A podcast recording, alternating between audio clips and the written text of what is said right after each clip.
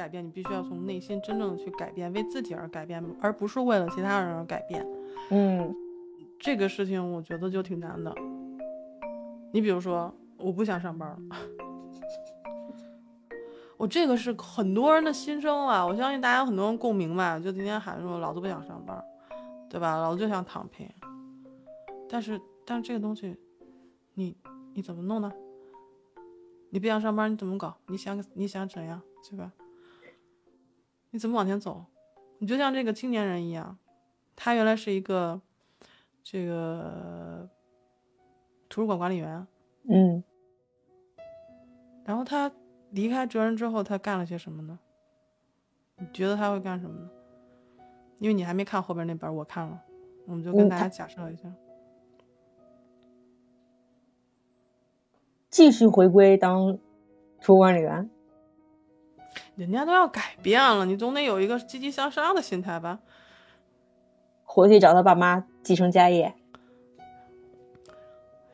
这太不相信了！我跟你讲，就像我这样的人，我跟你讲，要是有一个哲人跟我说你要为自己而改变，你要怎么怎么样？你要知道，人生是没有过去，你也看不清楚未来的。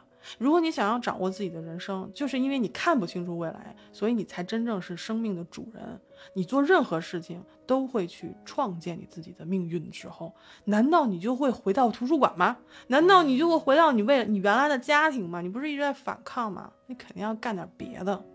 那他就要成为他那个 Y Y 先生，然后成为一个向日葵的人，像一个像向日葵的人。这个青年呢，他很不满意自己的生活。他觉得自己有自卑嘛，他自卑情节很重嘛，就是也不能说自卑情节吧，因为这里面就是说我们在前一本书里面，就是被讨厌的勇气那本书，其实讲了自卑感和自卑情节了，这两种是完全不一样的东西。这种为什么分呢？就是说我自卑嘛，自卑感就是来自因为我觉得我自己还不够好，所以我可能为了追求更好的一些表现，所以我会有一些自卑的情、自卑的感受。但是这种东西是就比较普遍的，但是它不会完全形成一个自卑情节。那自卑情节是什么呢？就是他会把自己的自卑感当成某种借口去使用，这个叫做自卑情节。就是细讲呢。就是说，我原来受到了感情的伤害，我经常会跟别人说我受到了感情的伤害，所以我不相信爱，呃，所以我不敢爱，所以我不愿意跟任何人有这种感情上的连接。那这样的话，大家听我不断的去叙述这些东西的时候，大家会会觉得我需要关怀，会会给我一些关注，这个就叫做利用自卑感作为某种使用的这种借口。的一种状态就叫做自卑情节。那这个年轻人其实他自己就是很很严重的一种，比如说自卑感。他觉得自己长得也不也不够帅气，然后学历也不够高，然后跟哥哥比又很差，父母也不愿意让他去做这个管理员。那他经过跟哲人的这种这个讨论之后，哲人跟他讲了什么叫做夸耀不幸，什么叫赏罚教育，什么应该是自由，不应该去拼命去。得到别人的认可，因为拼命去得到别人的认可，其实就是以自我为中心的一种极度自我为中心的一种体现。那其实你还是把自己放在了一个整个人际关系的正中心，那么其实这个是不对的。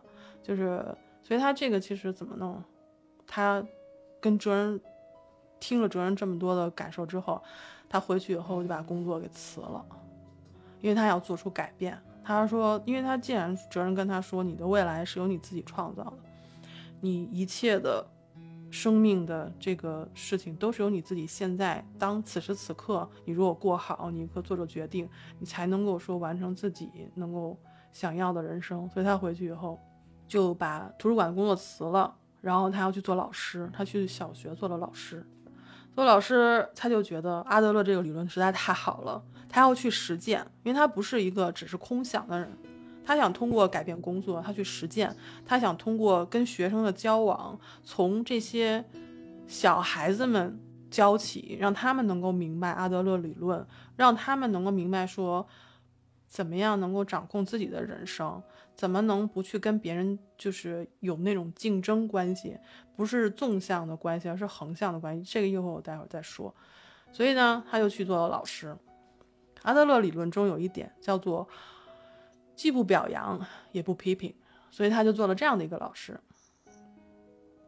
啊，可想而知啊，三年之后，这本这个第二本书叫做《幸福的勇气》，那就讲的是三年之后，这个青年又来到了哲人的书房啊，他是当年是带着激情出去的，三年之后他是带着社会的毒打和愤慨又回来了，就是之后他们又做了一番的这个呃辩论，就是这样一本书，嗯，我就觉得。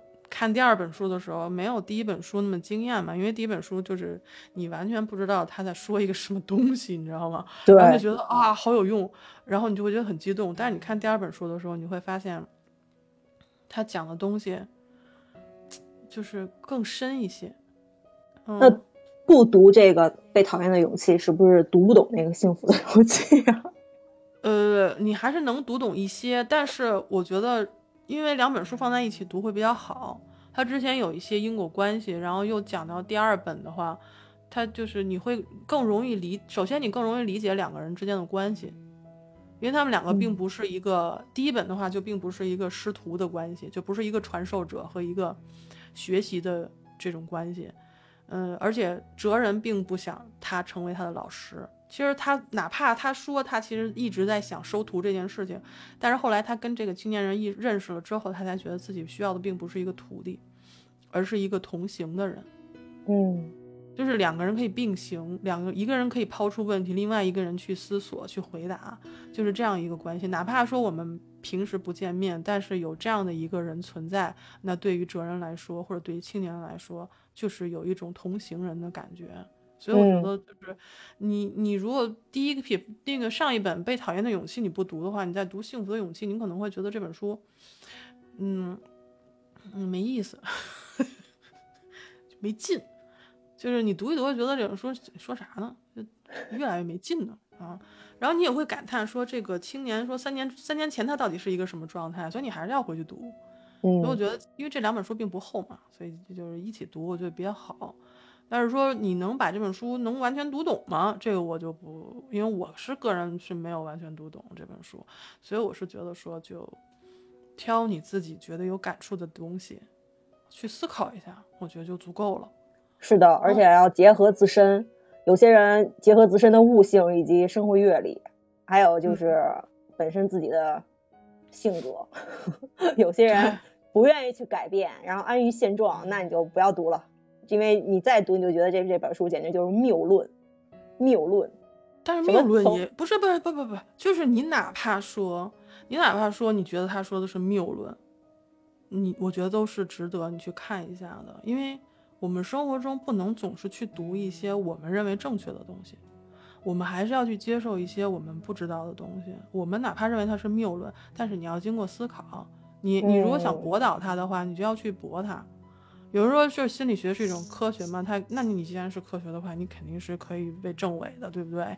对对对。虽然虽然心理学家有的时候也也说自己可能，嗯，我们不管它这个叫科学，我们管它叫理学，对吧？心理学啊，物理学的理学，那就是就是你你如果他们都不知道怎么界定的话，我们作为一个平凡人，我们作为一个对哲学、对心理学知识没有那么多认识的人，那我们怎么样去看这本书？所以就是说，那我其实就是我先给大家稍微讲一下这本书，以及就是说，嗯，我挑一些我觉得容易跟大家去聊的这些点吧，好吧？嗯嗯，他是什么呢？就是说，他这个青年不是他遭受社会毒打嘛？社会毒打之后，他又回到了这个哲人的书房，去跟哲人去辩驳一些事情。可以说吧，就是在第一本书里面，青年是把这个哲人称为这个有魔鬼般洞察别人心理的这么样一个人啊，就是，但是这次就更严重，这次的哲人就一点情面都没有留，而且青年在这次的辩驳以及辩辩论当中，他的情绪更为激烈。他第一第一本书他可能还是一个请教的一个状态，那第二次就是相当于就是有点针尖对麦芒的这种一个状态了。你可以看出他的状态就是不屑的，有不屑的状态，有气愤甚至悲愤的这种状态出现。那哲人其实也是一直保持着一个稳定的心态，他不是说要去传授你知识，而是说我只是依照我对于阿德勒理论的一种理解去解释我认为你的我看到的一些状态。那我就是说，因为这个今天时间的关系，我不可能，当然主要原因是因为我理解的关系嘛，对吧？就是我们才疏学浅，我们没有办法把这个理论说得很清楚，那我就挑着一些给大家讲一讲。嗯，这个青年刚才我也说了，他呢就说三年中他就是辞去了图图书管理员的工作嘛，然后去小学当了老师。嗯，他希望从孩子培养起，希望从他们在学习当中去贯彻一下，去实行阿德勒理论，希望孩子们能够有一个幸福的人生。他呢可以通过这个，就是说去改变自己的人生。所以他呢就是阿德勒理论有一种叫做不批评也不表扬，那他就奉行这个嘛。就是说孩子们，就他后来就被他们班孩子烦到无以复加，而且被他作为老师的同事视为异类。通过他三年的实践，他就认为阿德勒理论是根本没有办法实践的，它只是一种理论。你就说说行，但是你要真的说去在生活中去在学校实践这种事儿，你根本做不到，你能被那孩子给气死，你知道吗？所以他就后来就恢复了这种训斥和表扬的这种行为。所以通过这个东西，他就从这一点，他们两个就开始聊，然后又聊了很多关于改变，像我们上一本也说了改变，说赏罚啊，说爱，其实这几个话题。那我们其实就先挑一个吧，挑改变，就是我们刚才上一本也说了改变，对吧？那我们其实没有特别的去说这个里面的细节，那我就把这个提出来跟大家聊一聊，因为很多人都想改变，尤其是我，我就特别想改变。那青年，先说回青年啊，说说书里的青年。那青年他辞职，他认为是种改变，但他改变的目的是什么呢？哲人认为，他改变是为了让别人认可，而非是为了让自己自立。就是他觉得，我只要奉行一个信条，我培养出从小就接受阿德勒思想的孩子，那么我就改变了自己的人生，也同样影响了别人的人生。但是哲人怎么说呢？哲人说，你作为家里第二个孩子，一般家里第二个孩子都是倾向于反传统的，就倾向于革命的，就是我要跟家里人不一样，才能显示出我自己的不同，然后受到特别的关爱。那我们这一代呢，就全都是独生子女了，我们就没有办法去想我们家，比如我们作为老大哈，我们老大是一个坚守着自己这个。就是长子或者长女的位置的，我们是特别权威的，特别怎么说？相对于比较权威、坚信权威，然后比较就是就固执的，就是遵守原来的那个老一套的那些东西的人。我不知道大家家里面有没有长子啊、老二或者是就什么的啊？但是大家可以想一想，是不是老大就是这样的？而老二呢，就倾向于革命，所以呢，他就觉得我选择改变，唉，或许真的不是为了。自立，嗯，这里的自立呢，不是说我工作了啊，我们自给自足，我还养家糊口了，我事业成功了，这叫自立。他不是这样的自立。他说的自立是什么？就是说你可以真正接纳自己，而非去期待别人的认可，这个叫做自立。所以不要去追求他人的认同，要实现自我认同，就是用自己的手去决定自己的价值。自立其实是一种精神上的自立，而不是说物质上的那种自立。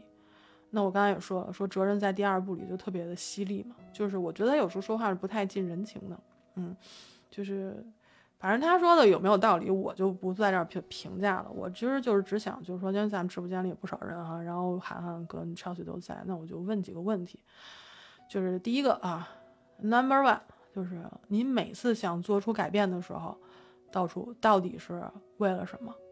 是为了别人，还是为了自己个儿？这是第一个问题。那第二个问题就是，我们每次改变的理由啊，很多都是因为我不想干什么。但是如果你用陈述句来说，说你自己的诉求，那就是我想去做什么的时候，你能陈述吗？你能够说的很细吗？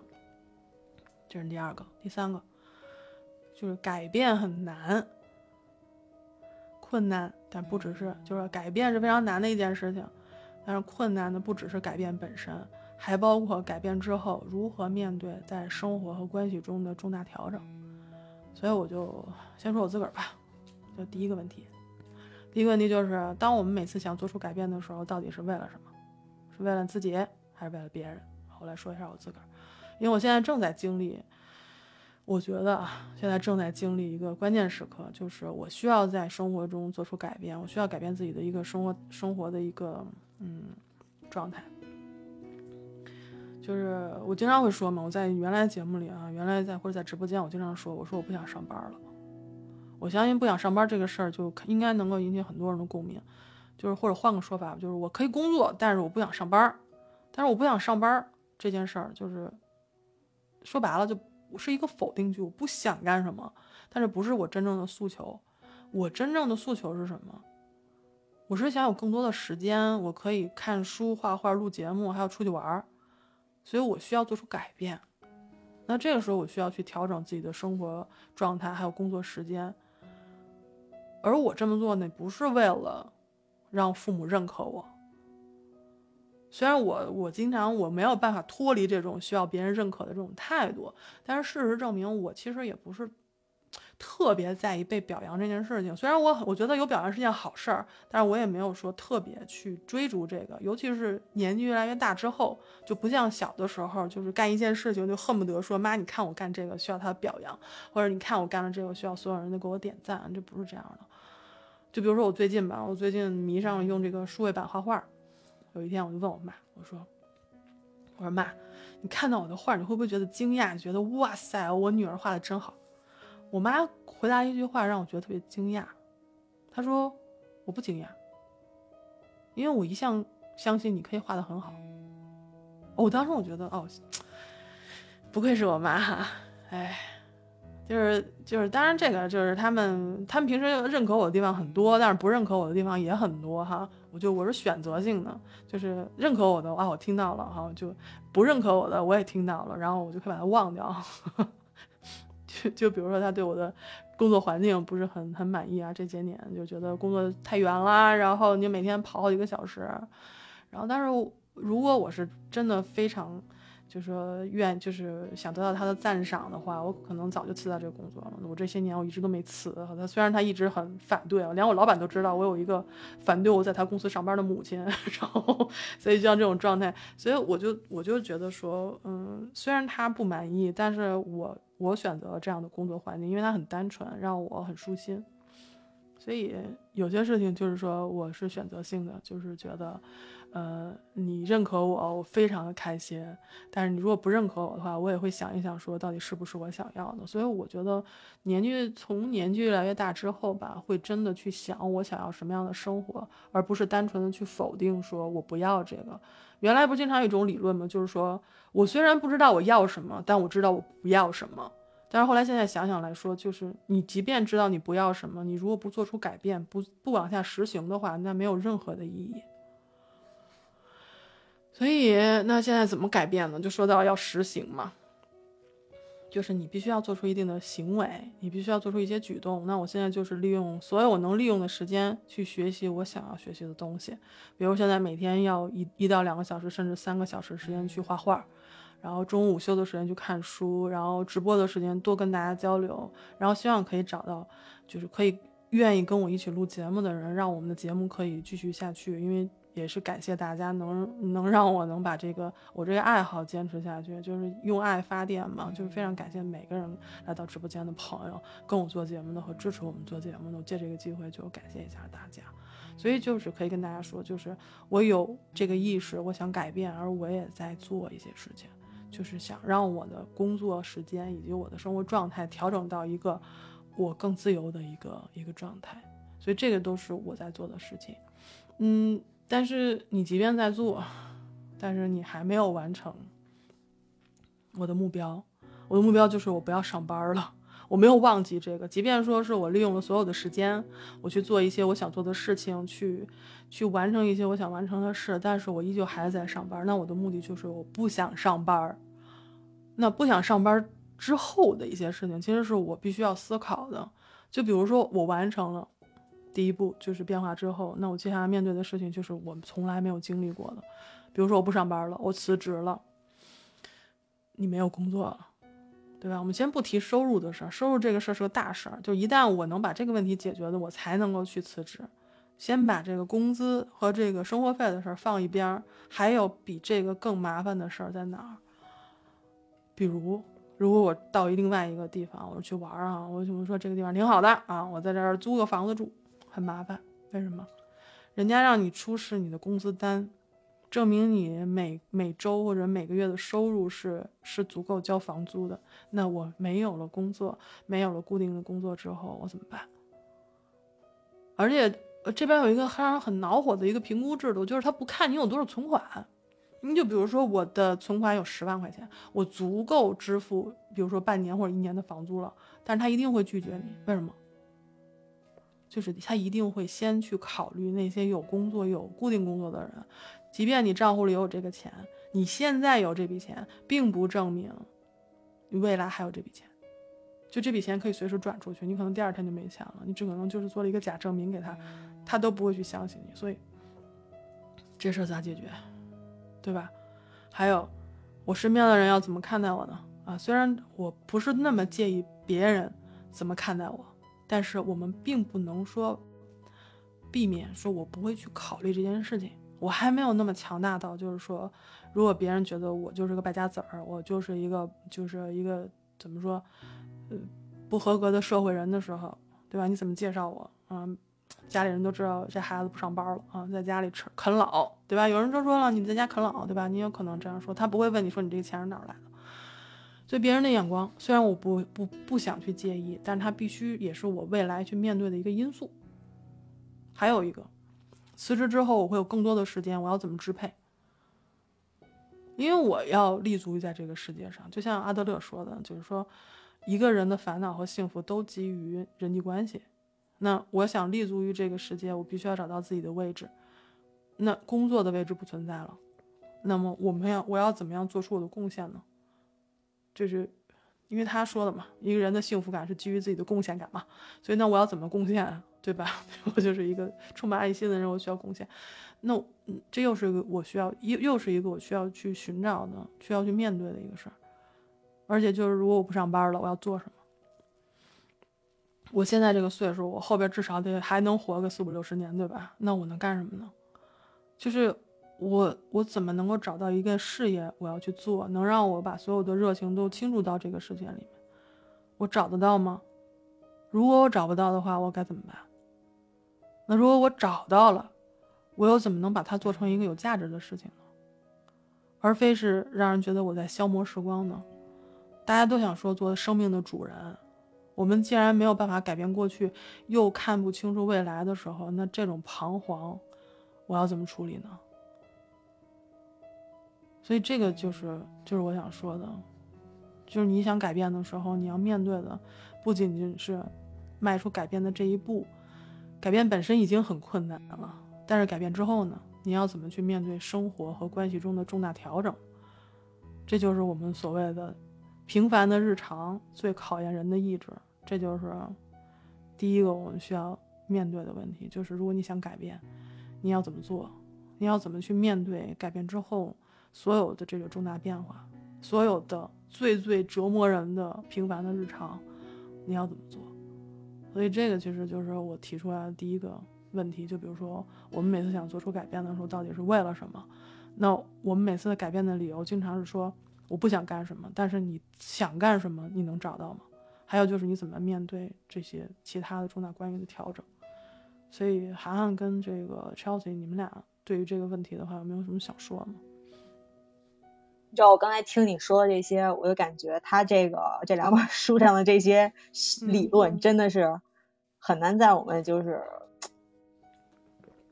在我们现实生活中去真正的去实践，而且我刚才。刚才就是听你刚才说的那个，就是就是不想去工作，然后之后想要去改变之后的那一系列的准备工作，我就想到说，如果你要想寻求自由，这世界上根本没有相绝对的自由，可能只有相对的自由，而且所谓的相对的自由，你还要付出相应的代价。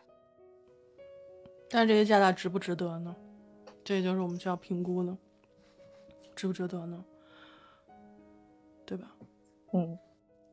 你你你你，就算你选择，比如说，我们就以辞不辞职这件事情，就是我能要不要工作这件事情，就我要不要上班这件事，工作跟上班两个概念，我们就说我要不要上班这个事儿，你已经习惯了这个东西了，而且你有有一定的社会的角色，我们不敢说社会社会地位哈，但至少你就说我我也是一个社会人，我工作多长时间，我怎么样的任职，我在哪家公司里做，比如总裁助理或者做什么的，那我说出去的时候，我觉得啊，我是一个 office lady 啊，对吧？我是一个白领，那那你刨出这个身份呢？你原来觉得可能这个身份是相对于比较，就是你至少你说出去不丢脸吧，对吧？那你现在是一无业游民，你怎么弄？你怎么去面对？所以其实这就是说什么？当你看到一个新的理论的时候，你怎么把这个理论用在调整自己自身的一个一个位置上？你怎么样去看待人际关系的时候，这个整个角度就变了。因为你上一本书你完全没有没看完，没看完了之后你再去，我希望你把这本书看完。你可以不看后面的，但是前面那本书你一定要看完。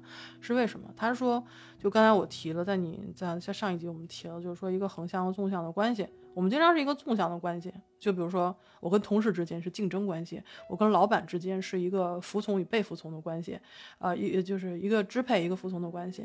我跟父母是一个就是爹妈和教育子女的关系，它这都是上下纵向，都有一个强弱的这么一个一个关系。那阿德勒理论说不要纵向。不能选择纵向，就是你要么纵向，要么横向，你不能穿插在其中。就跟有些人是纵向的，跟有些人是横向的。什么叫横向？就是我们虽然不同，但是我们平等。嗯，就光这么光一个纵向关系的话，你搞一辈子你不一定搞明白。你跟跟你搞不明白，你怎么说？你在工作当中，你说老板说让你干这个，我说不行，我说认为我认为有一个最佳的方案，我要按照我的方向方案干是最好的。当然，我在工作中确实是这样做的，那是因为我主要是臭不要脸，对吧？我老板脾气好，但是其他人呢？所以说，所以说青年说这个责任是是虚无主义，那他所有说的有些理论确实是虚无主义啊！你这些虚无主义根本就没有落地啊！你在这个现实生活中，你很难去落实，很难去去实施。所谓平等，什么是平等？你真的能平等吗？没有人际关系，你生你生活在宇宙，生活在真空之中，那是平等的，因为这只有。天地之间只有你一人，那是平等的。你能跟你能跟植物、花鸟去去平等吗？那人与人之间呢，本身就不可能是平等的。但是问题是，他就是说你，他还有一个就是怎么说一个概念，就是说你，你甭管别人嗯接不接受这个，或者说能不能做到这个，你要先自己行出来。我要把这个作为一个横向的关系，我与父母之间的关系要分成课题分离。你知道我们上一期做的课题分离吗？就是。比如说，在公司我做我的课题，老板做老板的课题，那家里面父母做父母的课题，我做我的课题。嗯，这个这个说起来有有些不近人情，或者说你分起来的时候会觉得说这个人怎么这么冷血哈？你分析的这么清楚，嗯，就就我们举个例子吧，就比如说你是我的朋友，然后我我说话伤害到了你，你受到了伤害，那这个时候你怎么办？有的人会说，哎，我对不起，我伤害了你，然后我可能没脸见你。我觉得我应该就是说一些更好的事情，让你觉得舒服一些。那好，这个问这个问题就来了，我说这些话和你对我这些话的反应，这是两个话题，这是两个课题。我说我说这些话是我的课题，而你对我这些话做出反应是你的课题。那如果你受了伤害，是你的事儿。我没有必要为了要讨好你去做讨好你的事情，你觉得很冷血吗？对不对？但是你从另外一个角度想，确实就是，如果你这么想的话，就当然我们不是为了，就是我们上一上一本书叫做《被讨厌的勇气》嘛，就是我可以接受被别人讨厌这件事情，但是你也不要故意去讨厌，就是让人讨厌吧。就你很容易，就你很难拿捏这个程度，你知道吗？你很容易就被别人讨厌，而且就是故意被别人讨厌，就是就好像被被讨厌的勇气被拍成电视剧了吧？然后那里面女主人公就是就说一些话，就是日日剧，就那那个日剧。对，所以他那个就是，就是李松蔚老师，他是一个心理学家嘛，他其实写了一篇文章去驳斥这个，就是说其实那个编剧完全没有明白阿德勒理阿德勒理论的这个这个课题课题分离到底是什么什么什么意思，就是你虽然就是有可以接受被别人讨厌，你有这个勇气被别人讨厌，但是你也不要故意去讨人家厌，就是。对大家，如果说对这个这本书还没有特别理解的话，可以去看看吕松蔚老师的这个知乎啊，他那里边有一篇文章说的特别好，就是把这件事情说的特别清楚。所以，所以就是这个东西，就是就像你说的，我们想我们想实践，我们实践起来的时候，你会做到，你就会有不各种方面的阻挠，就是你跟别人不一样，别人不知道你在干嘛。然后你觉得别人不理解你，但是别人理解你是他的课题，又不是你的课题，所以你就会觉得我做这些事情，然后我要不要被别人理解呢？因为别人理解是他的事，对吧？但是我我又想被别人理解怎么办呢？我就是我的情感上 和我的理智上是就很纠结了。哎，所以为什么就说平凡的日常是最考验人的意志呢？就是我们每天每天都在遭受这种哎这种折磨。所以就是我继续往下说嘛，就是说就是其实我们是在一个赏罚体制下被教育出来的人嘛，我们总需要被赏识、被被表扬、被认可，这样才能似乎能够确立自己在社会的位置。但是其实最难做到的不是别人的认可，而是被自己的接纳和认可。我觉得现在接看到了阿德勒理论，我觉得是眼前一亮的。我觉得好像生命中燃起了一盏明灯，就像这个故事里面青年是一样，但是。你真的实施起来很难，非常难。对，对，你就对，事实非常难，非常难。我今天下午跟我妈聊聊了一下阿德勒理论其中的一个一个一个一个一个观点啊，这个之后可能慢慢回头再跟大家说吧。这集就不先说了。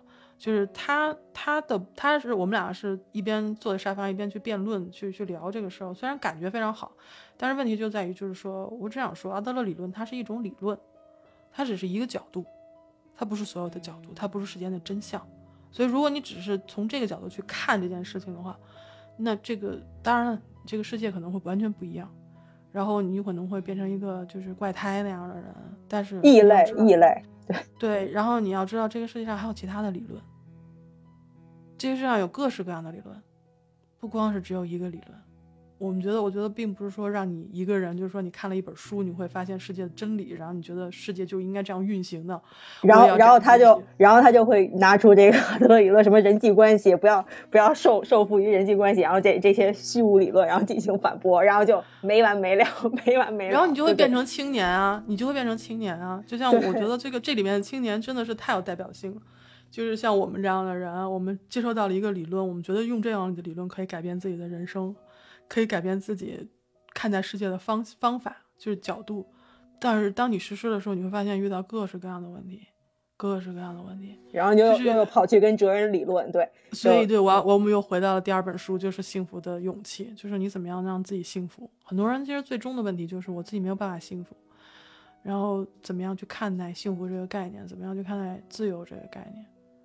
其实他的他我我觉得我觉得通俗一点来讲的话，他这个理论就是说你不幸福其实就是作茧自缚，一切都是从从你从你自身出发，就是你一开始都是从自身出发，对。但是问题是问题是就是阿德勒理论最终的一个一个论调，它是要实现这个共同共同体感受，而且共同体感受为什么那么多人去摒弃了他的理论，就是因为你说不清楚，共同体感受不光是指整个人类的。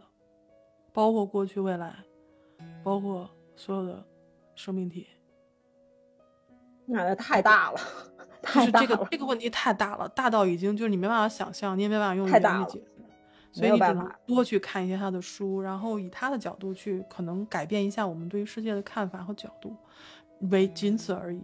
但是问题是，即便你用了他的理论，用了别人的理论，我们最终的目的是什么？我们最终的目的是为了让自己幸福。对吗？我们怎么能够实现自己的幸福感？这个才是我们其实每天想去想去得到的一个结果。我们我觉得这两本书，嗯，你说，我觉得我觉得今天这两期，我觉得咱俩咱在这儿聊的云里雾里，大家听的也是云里雾里。但是我觉得这两本书还是值得一看的。为什么呢？因为它有一些理论，你可以去改变自己的心态，你不一定去改变你现实实际上所发生的任何事情，或者说你你从中能能吸取一些。就他理论中的一些所谓的精华，但是这些需要你自己去辩驳、去去分辨，然后用在你可以用在自己的心理心态的调整上。对，但是真的要实践起来的话，我觉得还是要看个人的悟性以及实际情况，还是看你有没有这个勇气。对，对，勇气这个词哦，这个呢是阿德勒理论其中的一个非常重要的点，叫做勇气。而且呢，就是还有其他的各式各样的理论。那我知道大家听到这儿可能就觉得啊，你们俩在说什么啊？就我要换台了，所以我你先别换台好吗？先不要换台。就是我其实后面还想聊一个事儿，就是因为我们我涵涵跟这个 Chelsea 我们都是单身，现在就是会就是里面也谈论到，就像这本书里也谈论到恋爱这件事情啊，所以他就是有提到一个话题，就是说。就因为大家都听到有一个口号嘛，叫做“你若不离不弃，我必生死相依”。哈，这个口号原来是一个电视剧里面的一句话。我当时看到这句话的时候，我就在眼前打了一个大大的红叉。我觉得这个是有条件的嘛，就是说，就是我觉得啊，我自己觉得啊，这句话的意思就是，你爱我的话，我就爱你，就是你认可这样的爱情观吗？这个是 number one 啊，这是有我提出了一个另外问题，就是你认不认可这种，你爱我的话，我就爱你这样的爱情观？还有一个就是你相信命中注定吗？这是两个问题。我觉得就是在我们结结。结束之前我们来先讨论这两个问题吧。最后说这么一个，就是我还是先从我的角度说，然后再再问一下我们麦上两位朋友的这个意见，包括咱们直播间里朋友的意见。就是第一个啊，就是如果你爱我的话，我就爱你。这本书里也谈到这个问题啊，大家就如果想听恋爱观的话，可以现在再仔细听一听，不要换台哈。这句话什么意思？就是你看似很关注对方，说你你你爱不爱我，但事实上呢？阿德勒理论说，你看似关注对方，其实只是关注了你自己的需求。那那我们对爱保持观望的态度，希望别人满足我们的需求。那人在意识上是害怕不被爱，但事实上是无意识中惧怕爱。那我再去重复一下这句话，有点乱哈，就是人在意识上害怕不被爱，但事实是无意识中惧怕爱。云里雾里啊，翻篇如果听不懂翻篇啊，就是为什么我们就换一句俗语，就是说为什么我们人要在爱中就寻求一种担保，就是说你爱我的话，我就爱你，对不对？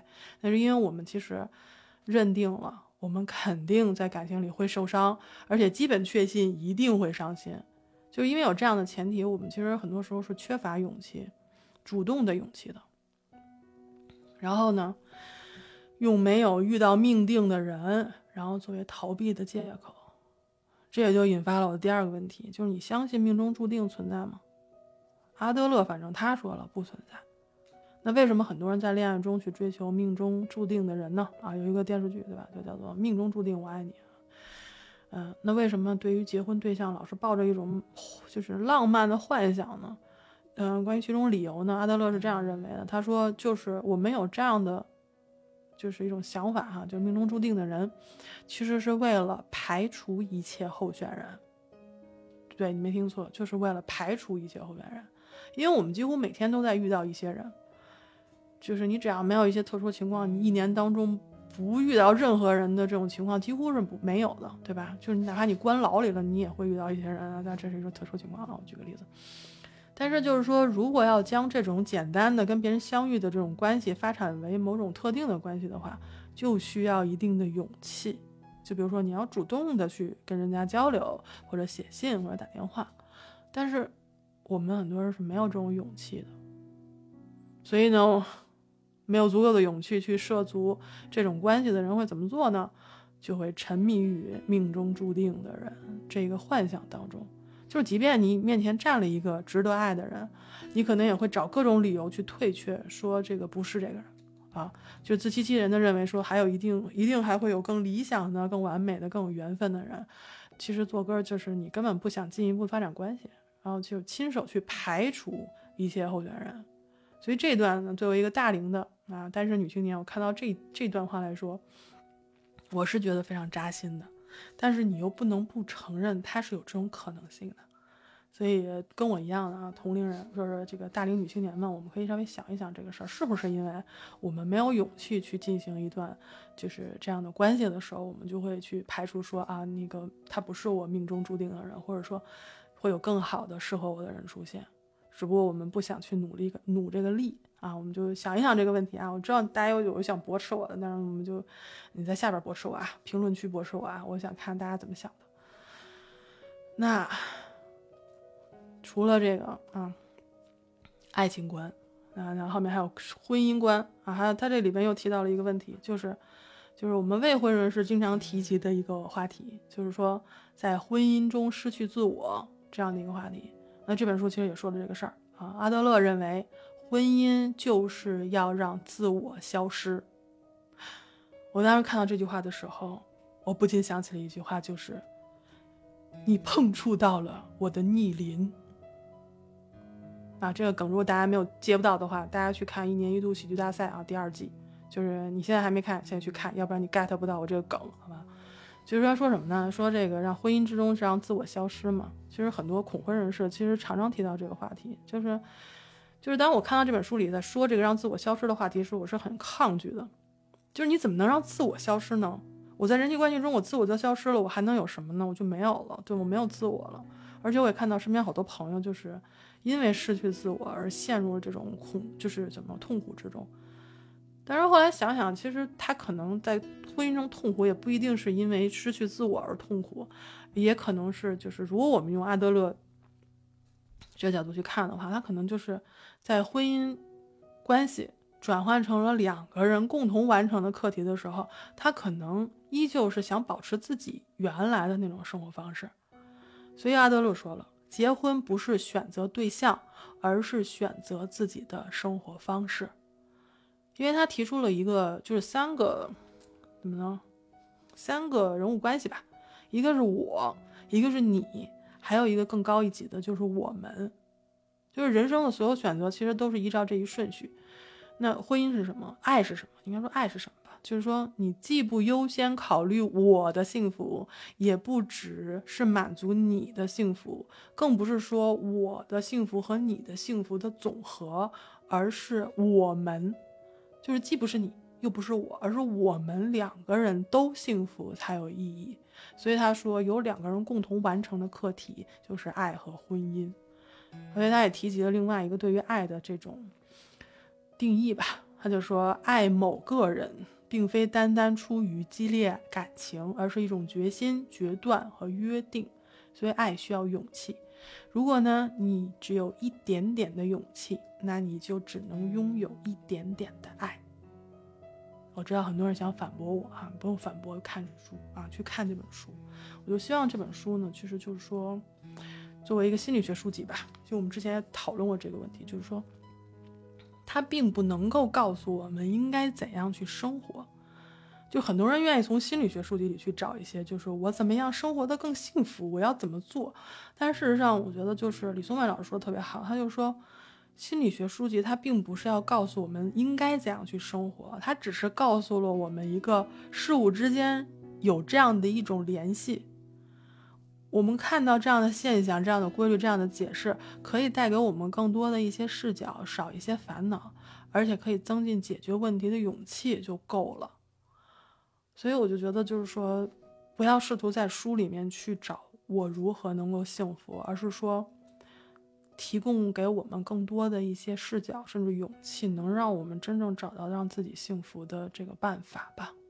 嗯，所以这个是我对这本书的一种介绍。我觉得你俩可以聊一聊刚才我说的这个问题。这段总结总结的特别好，真的，我觉得直接把我们今天的这个草率选择的草率选择的到了一个大龄女青未婚女青年择偶的问题上，没有。升华了，升华了，升华了，升华了，升华了。本来以为今天是是很草率的选择了这本，嗯，超出自自身能力范围的这么这么一本书，但是确实细细的去品味的话，还是能，就是能从中，就是能读到一些，就是能贴合自己实际，然后并且能够学到一些东西。嗯，对，不是说一定要是把它，就是。呃，实践于现实啊，实践于现实的话，根据个人的情况，我觉得还是有一定困难的。但是能够就是以成熟的心态，然后去接受，然后并且去根据自身的个人的情况去调整，我觉得也是不错的。是是，嗯，超信呢？我觉得听完你们俩讲的，我反而还挺想看看这两本书的。嗯。你一定要去看看这两本书。被你们两个讲的，我有点劝退。我觉得我可能也没有没有那个能力读懂，但现在我还挺想试试的。就是我觉得它不一定是说给你一个解决方案，但是起码给你一个不同的角度，就是看待一些问题的角度。对对，就是一个指引。就是你可能有一些问题你想不通的话，你可以用这个理论来指导一下。嗯，是的，我读的时候也是这种想法，就是。如果说这个理论套在我自身，会有一个是是一个什么样的？就是我会我的心态会发生一个什么样的变化？或者如果我的心态根据他的理论发生这个变化，会导致一个什么样的结果？就是，然后我会通过阿德勒的这个目的论，而不是从弗洛伊德的这个因果论、原因论啊，从不同的角度来来解决问题，那我觉得也也会有这方面的思考。对，对，那简单来说就是，如果别人不喜欢我怎么办？我怎么想？这个阿德勒理论解释的非常清楚，我觉得这个是非常实用的一个，就是如果别人讨厌我，我我咋办？很简单，课题分离。你讨厌我是你自个儿的事儿啊，你会好。你爱爱喜欢不喜欢，爱讨厌不讨厌，就是就是我我做我的事情，嗯，你不喜欢我，是你需要解决的事情，就你自己去解决吧，好吧，你会好起来的啊，加油。就是有点像那句话，就有点有点像那句话，就是我爱你是我的事，与你无关，你知道吗？有点就你讨厌我是你的事，与我无关。对对对对对对对。但但我觉得你们俩说的这两个还不太一样。嗯。就是讨厌的话，就是我不理你就算了。但是像涵涵说的那个，我喜欢你是我的事儿，但是事实上我喜欢你，你还是希望对方能有回应的。就是我觉得这两个好像那个情感上的那个怎么说，连接不一样是吗？就是你你想要有一个有一个就是收获，就是你有一个回馈，对对对，你你的那个希望对方的回馈其实是很不一样的。嗯，但是这本书里有讲，就是你要怎么样去爱人。就刚才我说的嘛，就是如果你爱我，我我我就会爱你。他其实这不是这样的关系，他是说你应该勇敢的去爱别人，去信任别人，无条件的信任别人，去爱别人。你敢吗？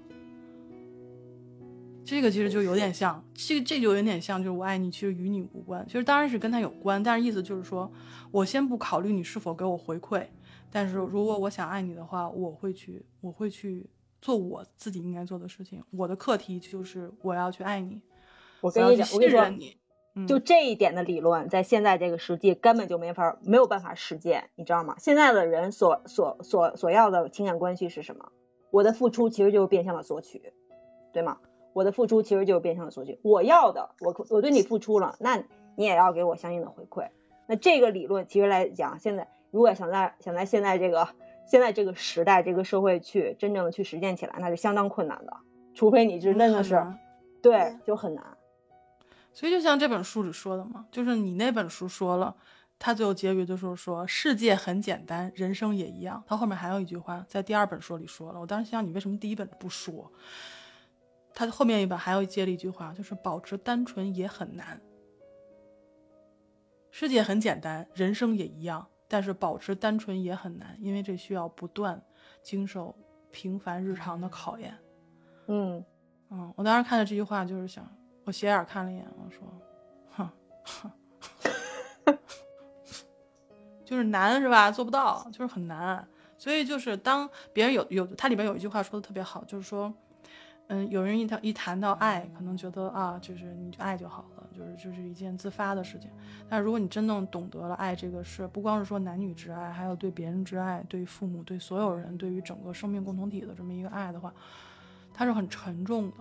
就是当你觉得你想去谈自由。谈爱的时候，它是一个非常沉重的东西，它可能需要你付出更多的，就是更沉重的东西才能够得到，或者根本得不到。但你敢不敢？你有没有这个勇气？这个勇气其实才是你做任何事情最核心的东西，就是你能不能坚持下去，有没有这个勇气？你做了第一步，你敢不敢继续往下走？其实这个东西是我们日常生活中经常会遇到的问题，嗯，对吧？哎，友友在下面说说不被被不喜欢的人喜欢是一种负担，但是要看被你不喜欢的那个人是否要求你回报。如果说以阿德勒理论的来说，他只是去爱你，但他不一定说要求你给他什么东西。如果他一直要求你给他回报的话，这不是阿德勒理论中说的这种这种概念。虽然我们会被不喜欢的人。喜欢，我希望也是被不喜欢的人喜欢。就无论我喜不喜欢你，都请你喜欢我，好吗？就是被别人喜欢这件事情是一个好的事情。但如果他要求我给你喜欢，你也要回馈给我，那就是一个负担，这是必然的。但是就是怎么能够把这课题分离搞得清楚，你就必须要坐在这边去论，就就得论。你你没法论，咱咱仨一脑糊涂那么浆糊，论不清楚。所以我希望说，大家看了这两本书之后，回来再跟我们讨论这个事儿。因为我觉得是一种角度，一种可以让你稍微清清醒或者轻盈一些的一种理论，就是你不你不需要背负别人的人生，你先把自己的人生搞清楚啊，不要轻易去背负别人的人生，不要轻易去去背负别人，就是说你需要承担别人的这种喜怒哀乐，你需要被别人赏识，你需要让他开心，你需要让他幸福。那首先你先让自己幸福。你先让自己幸福，你先爱自己，你才能爱别人。有一种理论说的就是极呃叫什么来着？利己做到极极致就是利他嘛，就好像有这样的一个理论啊。我说错的话，大家在下面给我纠正一下。其实就是我们最终的目的还是就为了人类共同体的利益。说到这儿，我都觉得有点心虚，就是太大了，太对，太大了，这有点大了，对，确实有点大了哈，有点大声。但是我希望大家去看看这这本书，就是人生需要更多的角度去看。我们接触比较多的，比如像像荣格的，比如像那个弗洛伊德的，但是阿德勒的这个经常会被别人说是虚无主义，或者是谬论啊，或者说就自私啊，或者什么的，就是，但是我觉得多一种角度看世界是很好的。所以，我们用一句话来结束这一期的节目，就是创造未来的，对，创造未来的是我们自己。我们看不清楚未来，这说明未来有无限的可能。正是因为我们看不清楚未来，所以我们才能成为命运的主人。这个不是我说的啊，这是阿德勒说的。所以你们如果不同意，去看他的书啊，去反驳他。然后，如果你觉得我说的不好，你在下面评论说“林加油”就可以了。那好，那就感谢大家的收听，那咱们就下期再见，拜拜。